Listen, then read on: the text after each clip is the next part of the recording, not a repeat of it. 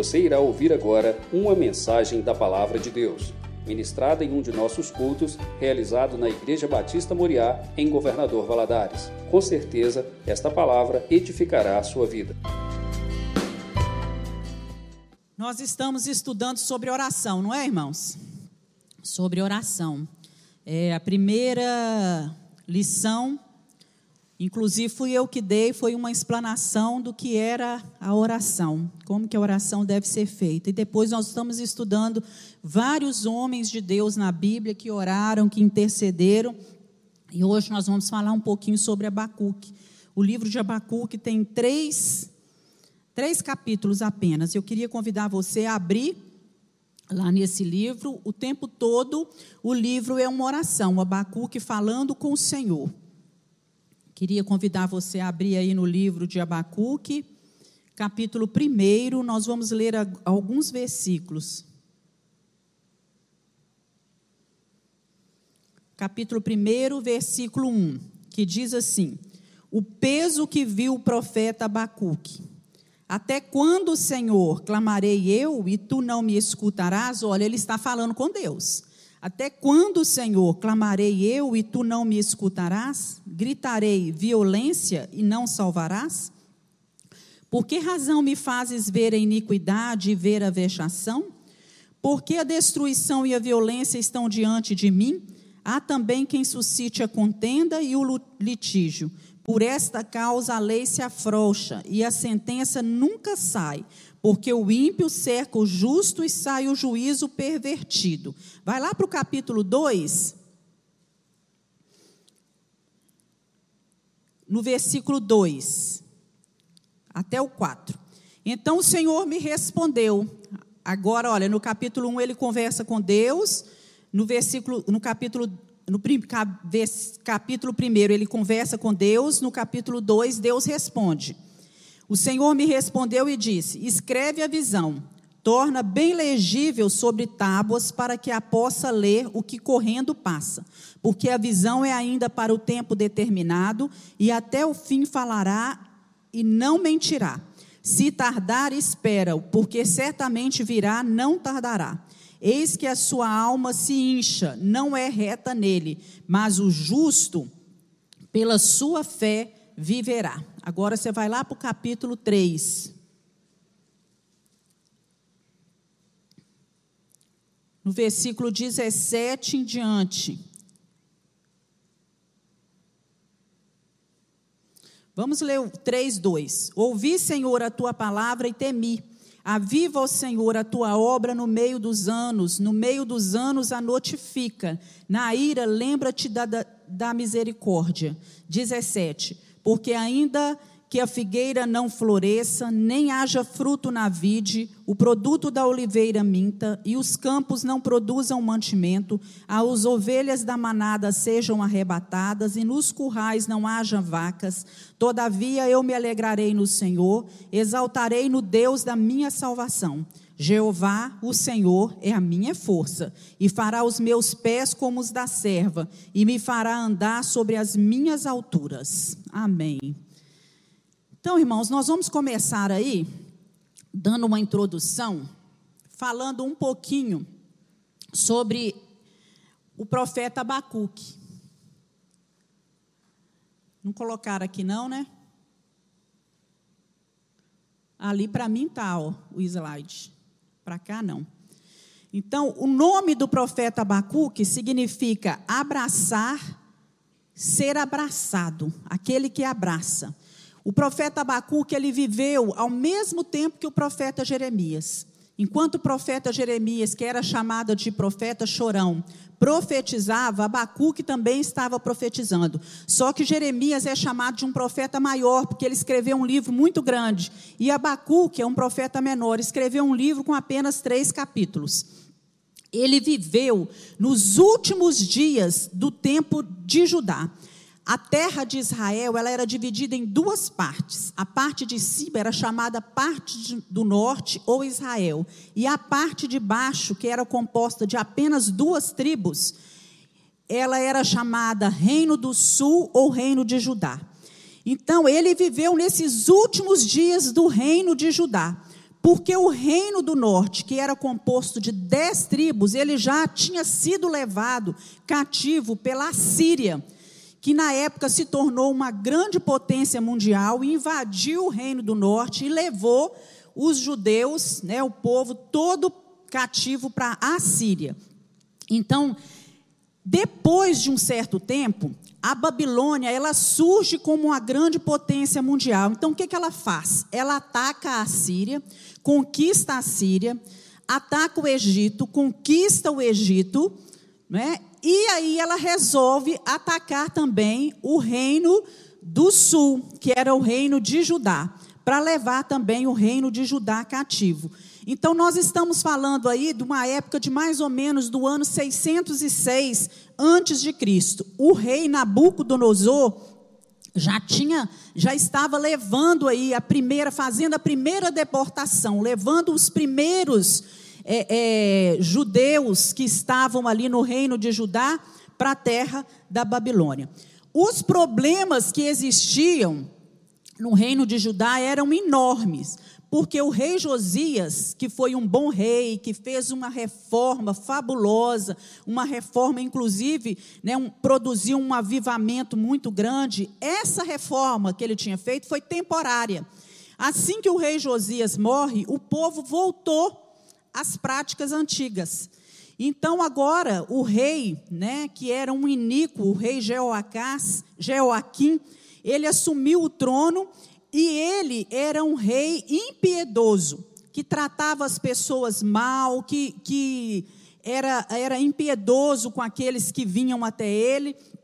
E nós sabemos que a terra de Judá, ela estava em volta com muitos é, problemas sociais, não só sociais, como espirituais. O profeta Jeremias profetizava para eles, mas era a mesma coisa que nada. Jeremias falava e o povo não ouvia. E em meio a tudo isso, o profeta Abacuque, ele levanta com algo, profetizando totalmente diferente de Jeremias. Jeremias falava para o povo. E o profeta Abacuque, ele vem numa conversa com Deus, numa indagação com Deus, questionando as coisas ao Senhor. Ele não é mencionado em nenhuma outra parte da Bíblia, a não ser aqui, nesse livro dele. E ele tem uma declaração fabulosa, até que deu base para grandes teólogos é, é, criarem aí, né, é, é criarem a, a, nossa doutrina da, justi da justificação. O justo viverá pela fé. O ímpio faz o que ele quer, mas o justo vive pela fé. E isso é citado no Novo Testamento duas vezes, no livro de Romanos e no livro de Gálatas. Nós sabemos que ele é considerado, quando alguém te perguntar assim, quem é o profeta, filósofo da Bíblia? É Abacuque.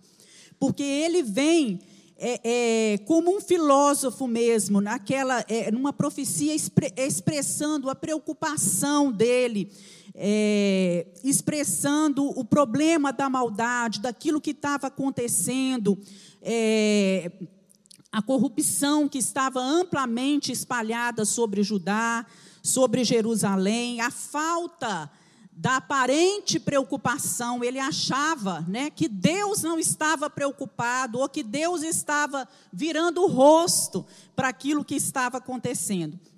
Agora, quando Deus informa ele, nós lemos aqui no primeiro capítulo, ele pergunta: Até quando, Senhor? Até quando não me escutarás?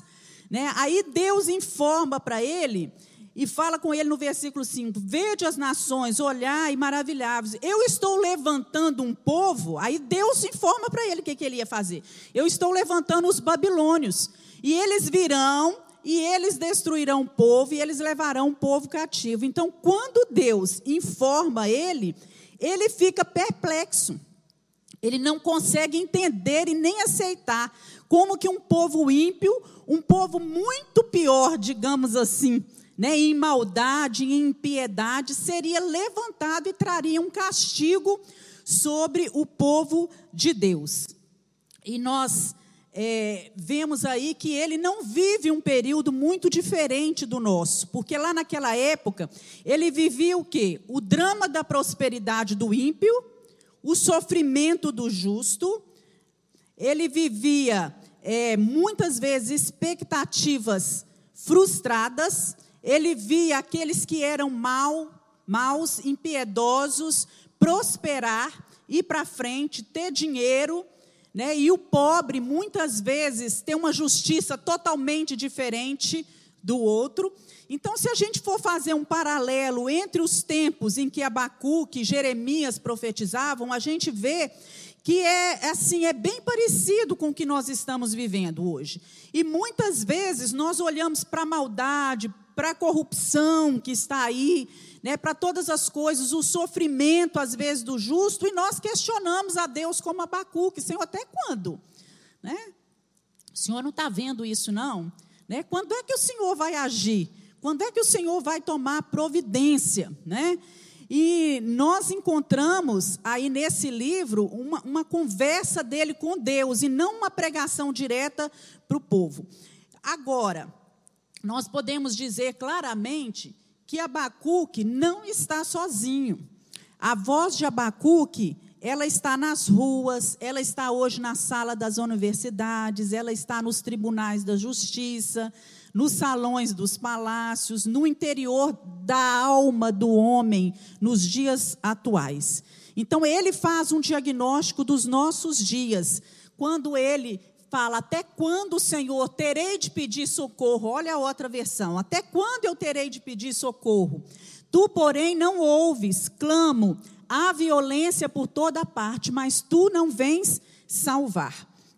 E eu gostaria de olhar com vocês nessa manhã três pontos importantes que nós devemos levar em conta. O primeiro é que aqueles que são desobedientes, guarda bem isso, os desobedientes colherão os frutos da sua desobediência. O preço é alto e as consequências são amargas. Nós sabemos que a desobediência ela tem um preço muito alto. E aqueles que seguem pelos caminhos da desobediência, eles vão sofrer as amargas consequências da desobediência, porque a Bíblia é clara: aquilo que o homem plantar, semear, isso também ele vai colher. Não é? A lei da semeadura, ela existe tanto nesse plano físico, como também no mundo espiritual. Tudo que nós semeamos, e a cidade de Jerusalém, aqui nesse momento, ela estava cercada pelos inimigos, porque ela não quis, o povo não quis ser protegido por Deus, não quis ouvir a voz de Deus. Eles rejeitaram a palavra do Senhor e agora eles estavam apavorados quando Nabucodonosor vem e cerca a cidade. Outro ponto que nós temos que levar em conta também é que os líderes, quando eles são insensatos, quando são colocados líderes insensatos sobre o povo, eles são maldição e não bênção, né? A decadência espiritual e o colapso moral que o reino de Judá estava vivendo era reflexo da rebeldia dos reis que estavam ali sobre o governo e que eram reis iníquos, né? E que usavam esses reis usavam profetas de conveniência para poder profetizar ao povo. Eles não queriam ouvir as verdadeiras profecias. Então, eles estabeleciam profetas para pregar, para profetizar mensagens que eles e o povo gostariam de ouvir. Na verdade, eles queriam entretenimento e não arrependimento. E agora, né, assim como eles tinham pecado por causa da violência, da injustiça, eles iam ser punidos também com violência e com injustiça. O rei Jeoaquim, ele era um rei injusto e violento. E agora sobre o povo cairia injustiça e violência. Lá em Provérbios 1, versículo 31, abre sua Bíblia aí no livro de Provérbios, capítulo 1, versículo 31.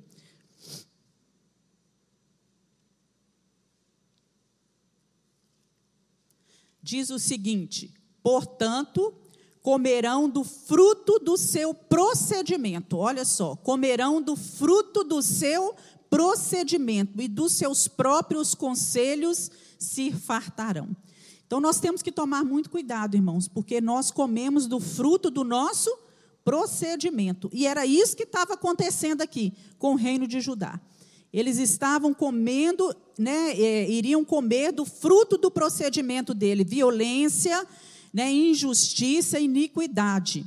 Porque foi assim que o reino de Joaquim foi marcado por violência, por injustiça, por traição, derramamento de sangue, e agora tudo isso viria sobre o povo de Judá. E um, um outro ponto que nós temos que observar é que Deus, ele tem o controle da história na palma das suas mãos. E a soberania de Deus, ela nem sempre é compreendida. Muitas vezes nós olhamos, né, os homens olham aquilo que está acontecendo e, e ficamos pensando, né, mesmo aqueles homens mais santos, como a gente vê aqui, às vezes, na palavra de Deus, homens santos, inspirados pelo Espírito Santo, eles mesmo, muitas vezes, eles não conseguiam entender na, na íntegra essa soberania de Deus, não é? é, é esse controle que Deus tem da história. Então, Abacuque está fazendo aqui uma leitura interna, da corrupção interna, daquilo que estava acontecendo no reino de Judá e do ataque externo que a Babilônia estava fazendo. E isso deixava Abacuque numa crise muito profunda. Se a gente lê, fala assim: nossa, esse homem estava confuso, esse homem estava entristecido, ele estava angustiado, a alma dele estava cheia de, de questionamento. E outros profetas também amargaram essa dor, sentiram isso. Não é? E hoje muitas pessoas também estão amargando essa preocupação, perdendo o sono. E nós temos que entender aqui o que aconteceu com o profeta Abacuque e aquilo que Deus quer falar ao nosso coração. E nós vamos ver algumas dúvidas da oração de Abacuque. A primeira dúvida foi a dúvida da oração não respondida. Né? O profeta Abacuque, ele não conseguia entender o aparente silêncio de Deus. Nós cantamos hoje, nós já temos revelação da palavra de uma forma diferente. Nós cantamos músicas que nos trazem entendimento, nós é, é, escutamos pregações, nós cantamos, né? Quando ele fica em silêncio é porque está trabalhando. E Abacuque, aqui nessa época, ele achava que Deus estava em silêncio. Né, e que Deus não estava é, entendendo, não estava vendo, não estava a par daquilo que está acontecendo. Por isso, essa incompreensão: até quando, Senhor? Até quando né, o Senhor não me escutará? Ele achava que Deus não estava escutando. Na verdade, ele estava preocupado com a nação, estava preocupado com a violência, com as contendas, com as injustiças, com a destruição, com a frouxidão da lei. A lei era frouxa, né? com, a, com a justiça distorcida que havia. E hoje nós vemos que há tantos homicídios, é, balas perdidas, é, violência no trânsito, nós vemos aí é, brigas no meio das famílias, entre as famílias, a justiça sendo mal empregada, né? justiça é, para um é de um jeito, para outro é de outro. Então, Abacuque, ele tinha dúvidas assim como nós, né? Por que Deus permite esse sofrimento? Por que tantos desastres naturais? Por que, que isso é, está acontecendo? E o livro dele começa no capítulo 1, volta lá no livro de Abacuque. Ele começa falando assim, é, na minha versão é, Abacuque, capítulo 1, o peso que viu o profeta Abacuque. Em algumas versões é a sentença que viu o profeta Abacuque, a sentença que foi revelada ao profeta Abacuque. A palavra no hebraico aí que é usada aqui é massá, que significa peso, fardo. Então aquilo era um peso, era um fardo no ombro dos profetas. Né? Ele lamenta o pecado do povo e depois também lamenta o, o pecado dos inimigos que iam atacar o povo de Deus. E essa sentença foi, ela foi revelada da parte de Deus. Ela é o peso, a sentença, o fardo que viu o profeta Abacuque. Então, os profetas, eles nem sempre eram figuras muito populares no meio do povo e, e, não estavam atrás de muitos elogios, os verdadeiros profetas, porque haviam profetas que eram levantados por homens, pelos próprios reis que levantavam. Então, eles não se deixavam, esses profetas de Deus, esses profetas verdadeiros, eles não se deixavam é, é, influenciar pela é, é, sedução, digamos assim, do lucro, né, do, do dinheiro, da posição, nem se intimidavam, a maioria deles, pela ameaça de perseguição, de morte.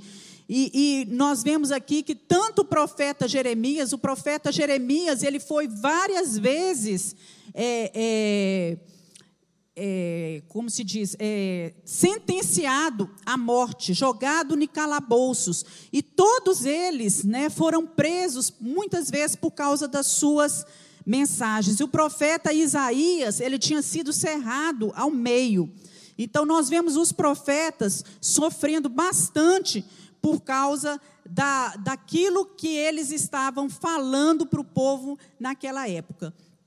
E a oração de Abacuque, ele, ela foi fruto de uma reação à situação daquilo que o povo estava vivendo. Ele não se contentou em ser apenas um profeta, alguém que fala da parte de Deus para os homens. Além de profeta, de falar aquilo que Deus estava falando, ele queria ser também um intercessor, aquele que fala da parte dos homens para Deus, aquele que intercede, e ele é um profeta intercessor. Então ele bombardeou o céu com as suas orações.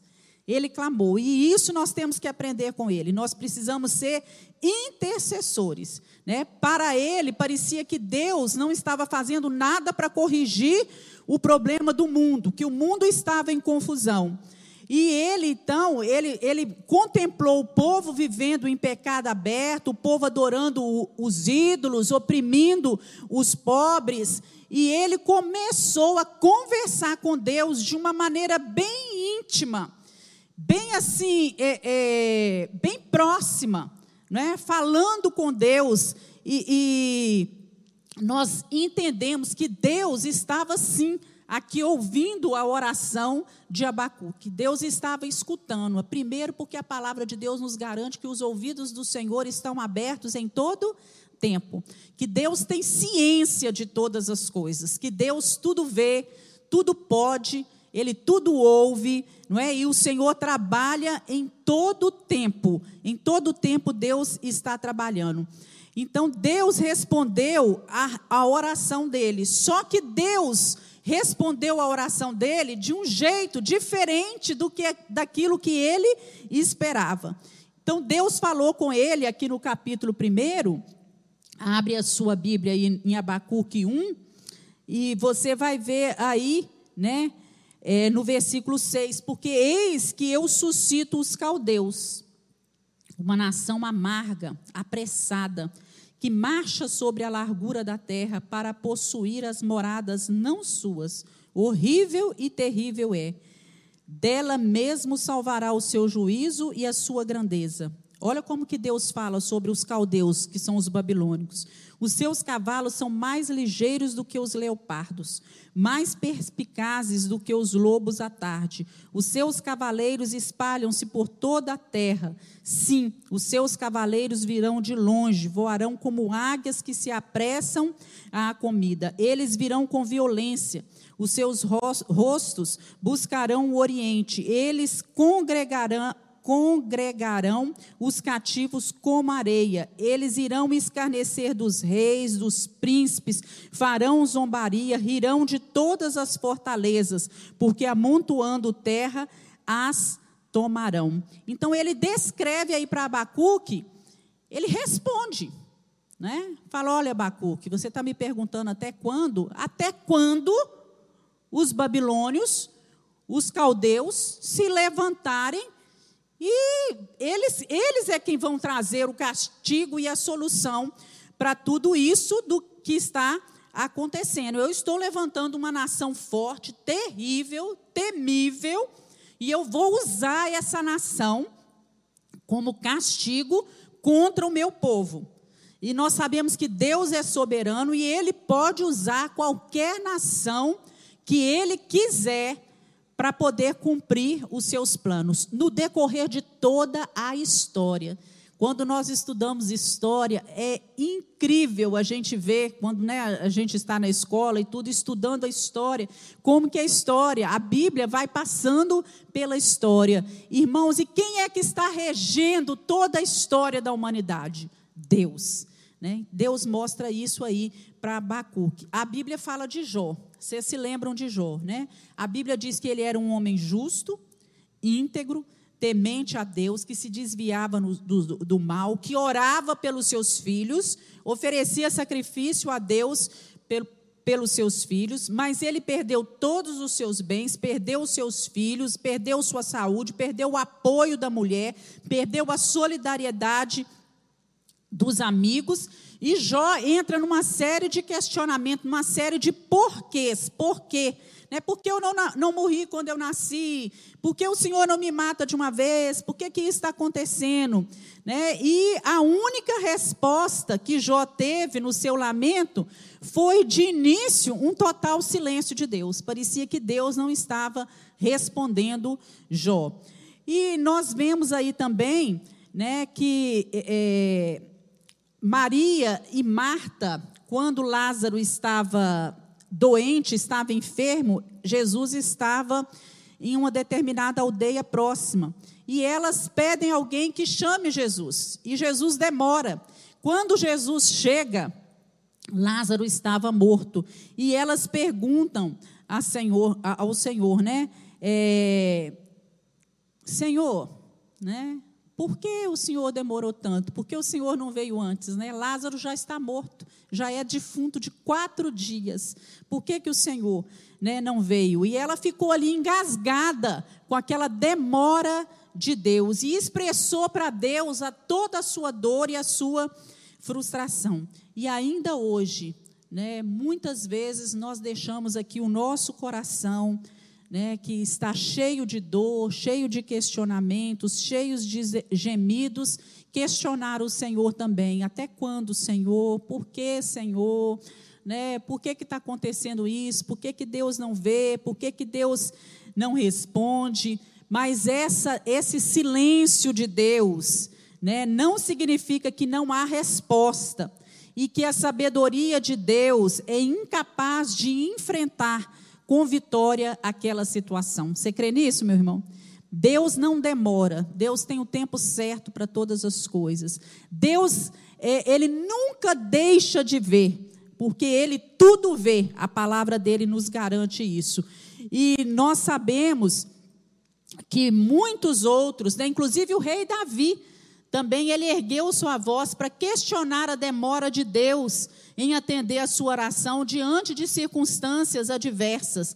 E nós sabemos que Deus fala com ele também que o tempo de Deus é que é o tempo certo e nós temos que aprender isso. Deus quer nos ensinar isso, porque aquilo que é uma aparente demora para nós, né, ele vai se tornar em bênção. Deus tem coisas maravilhosas para fazer.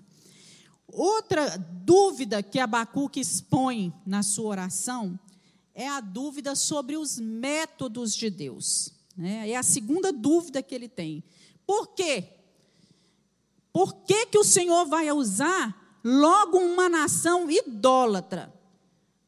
O Senhor é santo, o Senhor é puro, né? E como que o Senhor pode tolerar aqueles que, que procedem perfidamente? Isso está no versículo 13. Ele diz: olha, no versículo 13: Tu és tão puro de olhos que não podes ver o mal, e a vexação não podes contemplar. Porque, pois, olha para os que procedem aleivosamente te calas, quando o ímpio devora aquele que é mais justo do que ele. Então, ele não estava entendendo aqui o método que Deus estava usando. Por que, que Deus não fez de outro jeito? Deus foi fazer assim, usar logo os babilônicos, que estavam com tamanha violência, com tamanha impiedade conquistando todos os povos. Eles já tinham ouvido falar do que a Babilônia estava fazendo, da derrota da Assíria diante da Babilônia, do Egito, que era também uma potência, caindo diante da, da Babilônia. E agora eles perguntam por que Deus está fazendo desse jeito. E ele, no versículo, capítulo 12, ele fala assim: Ó oh Senhor meu Deus, ó oh meu santo. Ele reconhece a santidade de Deus. Né? E Deus tem o direito, meus irmãos, de fazer aquilo que ele quiser. A oração dele é uma oração de emergência. Quantas vezes nós oramos assim, né? Pedindo a Deus, né, Senhor, é, age rápido, Senhor faz rápido, Senhor resolve rápido. Ele clama, ele grita, ele, ele, ele se, se prostra mesmo diante do Senhor. A, a voz dele tem urgência em receber uma, uma mensagem e ele não entende né, por que estava acontecendo isso. Mas, embora ele não entendesse, ele aceitou, porque no versículo 12 diz o seguinte do capítulo 1: né, Nós não morreremos. É, primeiro ele chamou, não és tu desde sempre, ó Senhor, meu Deus, meu santo. Olha só, ele reconhece que Deus é Deus, que Deus é santo, e nós não morreremos. O Senhor para juízo o puseste. Deus fez isso para juízo. E tu, ó rocha, o fundaste para castigar, para destruir. Então ele reconhece aqui, né, que Deus tinha poder para fazer todas as coisas. Eu queria, gostaria que você abrisse sua Bíblia lá no livro de Isaías. Tem um versículo é, Isaías 55.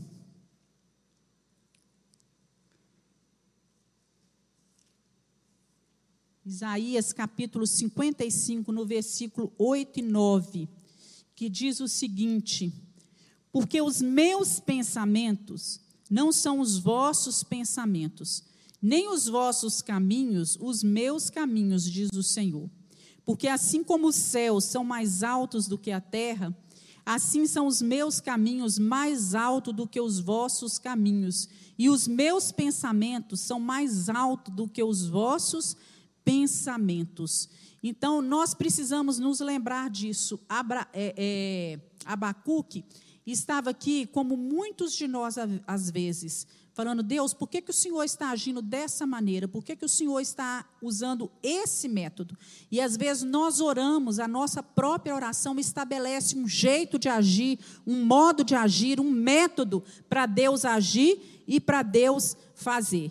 Então ele resolve aqui esperar pela resposta do Senhor. Tanto que ele diz lá na, em Abacuque capítulo 2, volta lá para o livro de Abacuque que você vai ver aí no capítulo 2, no versículo 1, é, sobre a torre de vigia estarei, e sobre a fortaleza eu me apresentarei e vigiarei, para ver aquele que fala comigo, e o que eu responderei quando eu for arguído. Então ele resolve esperar a resposta de Deus, quer dizer, eu vou me colocar numa torre de vigia. Eu vou me colocar sobre uma fortaleza e eu vou ficar esperando ele me dar a resposta. Quando ele falar comigo, quando eu for arguído, quando ele falar comigo, eu quero estar pronto. Eu quero estar nessa torre de vigia esperando a resposta do Senhor. Então ele que sentia, né, que Deus estava frouxo com o povo, que Deus não estava vendo, que Deus não estava entendendo, que Deus estava usando um método errado, agora ele começa a falar com o Senhor, né? É, eu vou me colocar numa torre de vigia e eu vou aguardar a resposta certa do Senhor Jesus, te, do, do, do Senhor nosso Deus, o tempo todo. E Deus responde ele no capítulo 2, olha só, no versículo 2 Deus fala com ele. Então o Senhor me respondeu. Ele disse: é, escreve a visão, quer dizer, escreve aquilo que eu estou te mostrando. Torna bem legível sobre tábuas. Deus mandou que ele fizesse uma tábua, um outdoor, e colocasse isso na estrada, no caminho, para que todo que passasse por ali correndo pudesse ler a mensagem. Porque a visão é ainda para o tempo determinado. Deus fala, porque essa visão, essa resposta que eu estou te dando, é para um tempo determinado. É, se demorar um pouco, espera. Olha só, meus irmãos, né? Deus fala, se demorar um pouco a resposta de Deus, o que é que nós temos que fazer? Esperar. É como se Deus estivesse falando aqui, porque certamente virá, não tardará, porque aquilo que é promessa de Deus não não falha. E Deus falou com ele: Olha, eis que a sua alma se incha, que não é reta nele, mas o justo viverá pela fé. O justo viverá pela fé. Tem uma outra versão fala assim: Eis que o so, eis o soberbo. É assim que age o soberbo. A sua alma se incha. A sua alma não é reta, mas o justo viverá pela fé. Então Deus estava dizendo assim: que um dia Deus iria punir também aqueles que eram soberbos, os babilônicos, eles iriam ser punidos no tempo determinado, mas o justo, aquele que confia no Senhor com perseverança, não é? Ele vive pela fé, ele confia no Senhor o tempo todo. Amém, irmãos? Nós devemos confiar no Senhor. Não precisamos ficar preocupados com o que está acontecendo com as pessoas ao nosso redor. Por que, que Deus não está vendo o pecado dele? Lá no Salmo 73, o salmista, ele tem esse mesmo sentimento de Abacuque. Ele ora a Deus e ele fala: Deus, eu estou cansado de ver o ímpio prosperar. Eles estão gordos, né? Eles estão rosados, eles têm fartura na sua mesa, eles têm dinheiro, mas eles são corruptos, eles fazem as coisas erradas. E muitas vezes nós olhamos para aquele que é justo e ele está padecendo necessidade. Né? Eu, eu, ele ficou tão deprimido, o salmista, que ele chegou a ponto de falar com Deus que, que ele tinha momentos que ele tinha vontade até de morrer. Até que um dia ele entrou na casa do Senhor, e quando ele entra na casa do Senhor, isso é, ele entrou na presença de Deus, ele teve um encontro com Deus, ele permitiu que Deus visitasse o seu coração, que falasse com ele, e ele percebeu que todo ímpio, ele terá um fim já determinado pelo Senhor, mas aqueles que são justos, eles têm a mão do Senhor sobre eles, ainda que eles passem por problemas, por dificuldades aqui nessa terra. Você pode dizer glória a Deus? Glória a Deus. Ainda que, não é? Mas ele, ele, ele fala, o salmista, que ele entendeu os propósitos de Deus, assim como aconteceu aqui com Abacuque. E por último, nós vemos aqui a dúvida de Abacuque sendo transformada em louvor. Ele começa o livro questionando a Deus, arguindo Deus, e termina o livro com uma oração de louvor, que é citada, que é lida, que é muito falada, pregada nos púlpitos. Na verdade, ele se humilhou perante o Senhor e começou a pedir misericórdia a Deus, começou a orar a Deus. Olha Abacuque capítulo 3, agora nós vamos lá para o capítulo 3 de Abacuque e ele vê, não é? é no versículo 2 ele fala: Ouvi, Senhor, a tua palavra e temi. Aviva, Senhor, a tua obra no meio dos anos. Notifica a tua obra nos meios dos anos. Na tua ira, lembra-te da tua misericórdia. Ele começa a pedir misericórdia a Deus. E no versículo 4, ele fala assim: O seu resplendor, olha o que é que ele vê. No versículo 3, primeiro, a sua glória cobriu os céus e a terra encheu-se do seu louvor. E o seu resplendor era como a luz, raios brilhantes saíam da sua mão, e ali estava o esconderijo da sua força. Ele começa a reconhecer o poder de Deus, a soberania de Deus sobre as nações. E ele confessa: Eu ouvi, Senhor, aqui no meu íntimo, meu íntimo se comoveu. Né, a sua voz tremeram os meus lábios. É isso que ele fala no versículo 16. Quando Deus fala, né, quando Deus fala, eu tremo.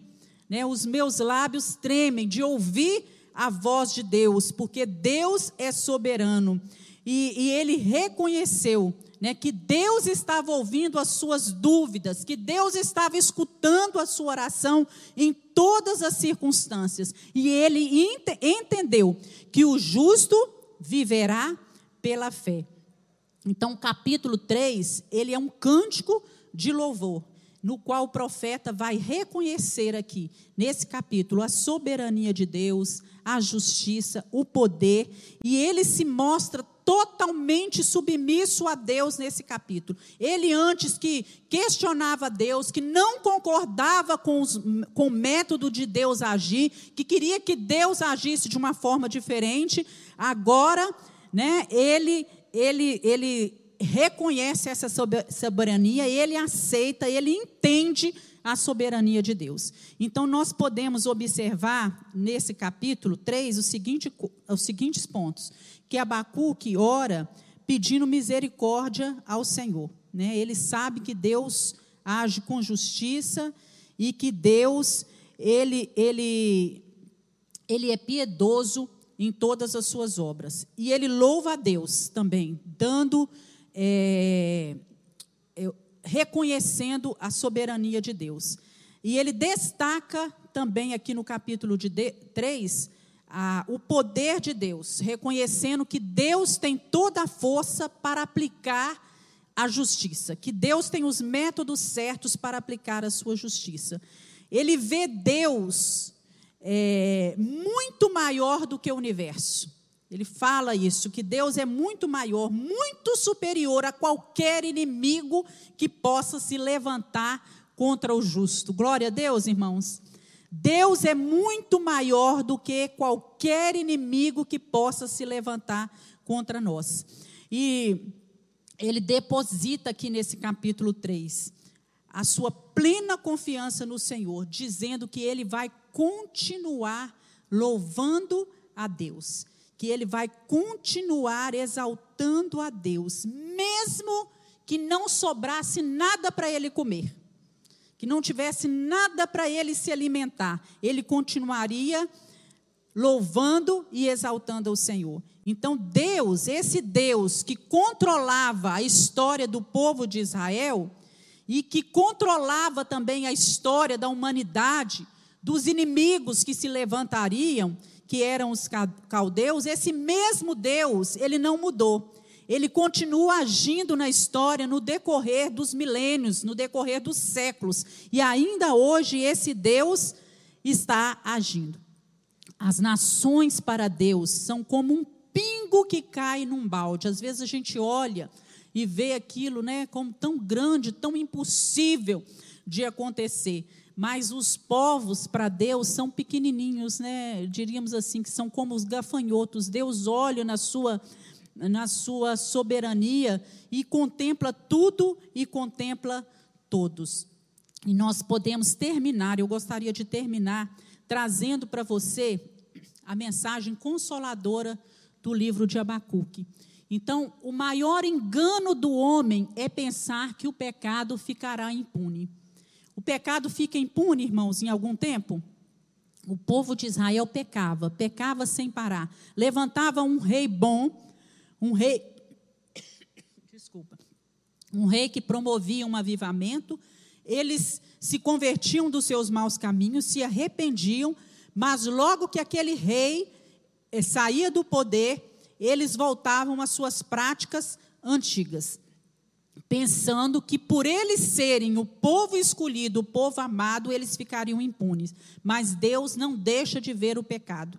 Deus pode não punir agora, mas vai chegar o tempo de Deus punir o pecado. Deus contempla e Deus pune todo o pecado. Nem sempre entendemos os caminhos de Deus, mas podemos sempre confiar no Senhor, independente das circunstâncias. Assim como Abacuque não entendeu o caminho e o método que Deus estava usando. Muitas vezes nós também, às vezes, não entendemos o caminho que Deus está nos propondo e o método que Ele quer usar. Mas nós podemos confiar, porque quando vem de Deus, as coisas acontecem e dão certo. Deus é o Senhor do universo e dispõe e usa quem quer, como quer, para o fim que desejar. Você crê nisso? Ele usa quem Ele quer do jeito que Ele quer. Às vezes a gente olha e vê, nossa, mas tinha tanta gente para Deus usar, para Deus fazer isso, Deus foi usar logo, né? O ciclano, o beltrano, mas Deus usa quem Ele quer, do jeito que Ele quer. O ímpio não prosperará para sempre, e quanto ao justo, este viverá pela fé. Vamos dizer junto: o justo viverá pela fé. Mais uma vez, o justo viverá pela fé. Nós temos que viver pela fé, né? De fé em fé. A fé que você precisa hoje, a ajuda que você precisa para o dia de hoje, nas dispensas de Deus estão preparados e Deus te dá quando você acorda. Amém, irmãos? Quando você se levanta naquele dia, Deus tem a porção certa de paz, de consolo, de alegria, de esperança, de força, de confiança, de fé que você precisa para aquele dia. Você só precisa pedir a Deus e tomar posse disso, porque é promessa do Senhor Jesus. E não deixar as circunstâncias que vão surgir naquele dia te abalar, né? te derrotar né? Porque a noite vem, você vai dormir, e quando você acordar no outro dia, pensa assim que as misericórdias do Senhor, elas se fazem nova a cada manhã. Naquele dia Deus tem porção nova. Aleluias por isso.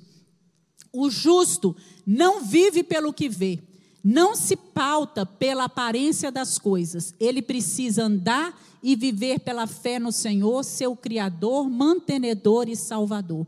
Então nós não podemos viver baseados naquilo que nós estamos vendo, que nós estamos presenciando, que nós estamos ouvindo nas notícias ruins, até porque a Bíblia diz que aquele que é justo, que teme ao Senhor, não temerá os maus rumores, não é? Então nós não nos pautamos pela aparência das coisas, mas nós precisamos aprender a andar pela fé. O juízo começa pela casa de Deus. O povo de Deus não tem imunidade especial para pecar. Olha que coisa séria. Quando Deus começa o seu juízo, o juízo de Deus veio primeiro sobre quem? Sobre o seu povo, para depois vir sobre a Babilônia, aqueles que eram ímpios. Então, nós, como servos de Deus, nós não temos imunidade especial para viver pecando, confiando que por sermos servos de Deus, o juízo de Deus não virá sobre nós. E aqui está assim: é, o livro nos revela a verdade sobre a distorcida teoria dos judeus. Eles acreditavam que Deus estaria com eles para defendê-los contra os seus inimigos em quaisquer circunstância, mesmo estando eles na prática do pecado. Imagina, irmãos, nessa época, nós já estamos aí, né, a, a vamos dizer assim, há 600 anos antes do nascimento de Cristo. Vamos imaginar lá desde os tempos primórdios, né? Da criação. Desde lá o homem vem o quê? Pecando, desobedecendo, entristecendo a Deus e confiado que Deus tinha neles, é, é, tinha-os como povo especial como povo escolhido, como protegidos do Senhor, tantas vezes eles já tinham presenciado o milagre e o agir de Deus, que eles pensavam que o juízo nunca viria sobre eles. E é um engano, porque muitas vezes os cristãos estão aí agindo de um jeito errado, de um modo errado, pensando somente na bondade de Deus. Deus é bom.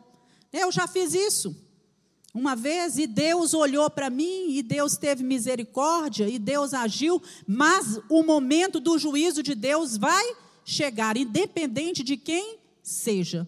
Deus trará o seu juízo e pode ser que essa seja a última oportunidade, como foi ali a última oportunidade que Deus tinha dado. Se o povo tivesse arrependido com a pregação do profeta Jeremias, Deus teria poupado o povo, mas eles não se arrependeram. Abacuque começou o livro tentando entender o que Deus faz e terminou sem compreender totalmente a justiça e a sabedoria de Deus, mas aprendeu a mensagem que nos sustenta no meio das angústias. Não precisamos compreender tudo que Deus faz, mas precisamos saber que é Deus que faz. Amém? Nós não precisamos entender. Não adianta você querer entender tudo que Deus faz, porque você não vai entender. Você vai entender né, a perda de um ente querido, não é? Você não entende, mas você aceita. Não é? Você aceita que Deus é soberano, que Deus faz todas as coisas. Muitas vezes a gente não entende porque Deus nos permitiu determinadas perdas. Por que, que Deus permitiu determinada enfer enfermidade?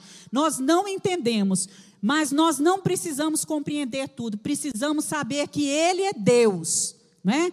Se Deus fizer, Ele é Deus. Se não fizer, Ele é Deus. Se a doença vier, ele é Deus. Se curado eu for, Ele continua sendo Deus. Ele é o Deus que faz, não é? E por último, no fim, Abacuque estava alegre e exultando no seu Deus, pois confiava que ele estava no controle de tudo e reconheceu: o Senhor Deus é a minha fortaleza. Então, no final, ele já termina o livro totalmente diferente. Irmãos, e olha que são só três capítulos, né? Eu creio que não demorou muito para ele entender isso. Né? Quem é Deus, o poder de Deus, que Deus usa quem Ele quer e tudo. Ele está exultando, ele estava declarando que ele confiava no controle de Deus e falava: O Senhor é a minha fortaleza. Eu gostaria que o pessoal colocasse aí. É, o texto de Abacuque, capítulo 3, versículo 17. Nós vamos ler juntos, vamos ler aqui, porque as versões são diferentes, para que a gente faça uma leitura é, em voz alta, todos juntos, de uma maneira bem, é, bem uníssona. Vamos lá, todos a uma só voz. Ainda que a figueira não floresça, nem haja fruto na vide, o produto da oliveira minta, e os campos não produzam mantimento, as ovelhas sejam arrebatadas do aprisco, e nos currais não haja gado. Todavia, eu me alegro no Senhor, exulto no Deus da minha salvação. O Senhor Deus é a minha fortaleza, faz os meus pés como os da corça, e me faz andar altaneiramente ao mestre de canto para instrumentos de cordas. Era um cântico. Ele canta um cântico para ser cantado mesmo dentro do templo. Né? E ele diz: O Senhor é a minha fortaleza, ele faz os meus pés como os da corça. A corça, ela consegue pular alto? Ela consegue transpor obstáculos, ela é ligeira. Né? E assim temos que ser, é, cada um de nós, né? ser ligeiros para correr essa corrida da vida, sabendo que Deus pode nos ajudar a transpor obstáculos e que assim como uma corça suspira pelas correntes das águas, a nossa alma tem sede de quem? Desse Deus vivo, que é Senhor do universo e que pode todas as coisas. Amém? Vamos nos colocar de pé. Eu quero convidar você a orar. Falar como né, Abacuque, Senhor, ainda que, ainda que, todavia, entretanto, né, eu confiarei no Senhor, o justo viverá da fé. O Senhor é a minha força, o Senhor faz os meus pés como os da corça. Deus, nós te louvamos por esta manhã, por esse tempo na tua presença. Meu Deus, pelo estudo da tua palavra, tua, tua palavra é maravilhosa, ela traz conforto, ela traz entendimento, ela abre os nossos olhos espirituais, ela nos revela verdades espirituais. E nós te agradecemos pela revelação da tua palavra nesta manhã. E pedimos, ó Deus, que os questionamentos que fazemos ao Senhor e que muitas vezes nós não encontramos respostas, não entendemos as respostas, ou às vezes nem aceitamos as respostas que Deus está dando, que o Senhor mude o nosso jeito de ver as coisas, que o nosso coração esteja inclinado à tua vontade somente. Deus, faz os nossos pés como os da corça, nos ajuda Senhor, nas circunstâncias adversas dessa vida, muitas vezes o inimigo nos persegue, muitas vezes a nossa alma está abatida em dor, mas nos ajuda a transpor os obstáculos, os desafios, confiando que o Senhor é a nossa fortaleza que ainda que a gente olhe para as circunstâncias e esteja tudo diferente do que gostaríamos que estivesse, ainda assim nós nos alegraremos nesse Deus que pode todas as coisas. Em nome de Jesus nós oramos. Amém.